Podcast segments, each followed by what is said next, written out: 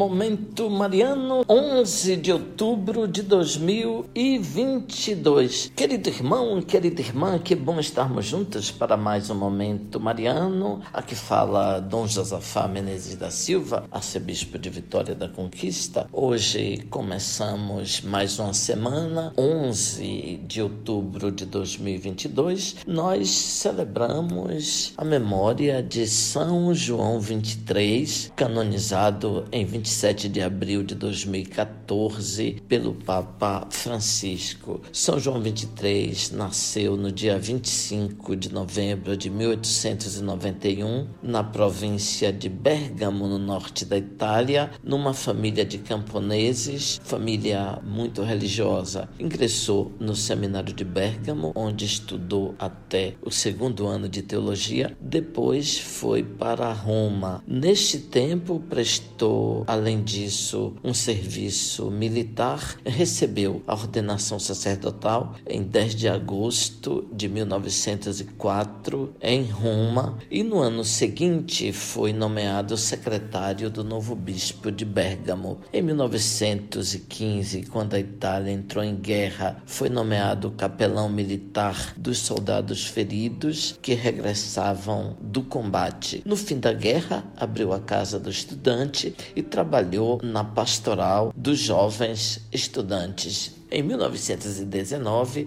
foi nomeado diretor espiritual do seminário. Em 1925, Pio XI o nomeou visitador apostólico na Bulgária. Tendo recebido a ordenação episcopal em 19 de março de 1925 em Roma, iniciou o seu ministério na Bulgária, onde permaneceu até 1935. Dali, da Bulgária, foi foi para a Turquia e a Grécia, onde exerceu a função de delegado apostólico. Em 1994, Pio XII o nomeou núncio apostólico em Paris. Em 1953, foi criado cardeal e enviado para Veneza como patriarca, realizando ali um pastoreio sábio e empreendedor, dedicando-se totalmente ao cuidado das almas. Depois da morte de Pio XII, foi eleito sumo pontífice em 28 de outubro de 1958 e assumiu o nome de João 23. O seu pontificado, que durou menos de cinco anos, apresentou ao mundo uma figura autêntica de bom pastor, manso e atento, empreendedor e corajoso corajoso, simples e cordial, praticou cristamente as obras de misericórdia corporais e espirituais, visitando os encarcerados e os doentes, recebendo homens e mulheres de todas as raças e nações e crenças e cultivando um extraordinário sentimento de paternidade para com todos. Ele, de fato, convocou o Concílio Ecumênico Vaticano II, visitou muitas as paróquias da Diocese de Roma, sobretudo as paróquias dos bairros mais novos. O povo viu nele um reflexo da bondade de Deus e o chamou de o Papa Bom. Ele faleceu na tarde de 3 de junho de 1963. A oração da missa diz assim: Deus eterno e todo-poderoso, que em São João Papa fizeste resplandecer em todo o mundo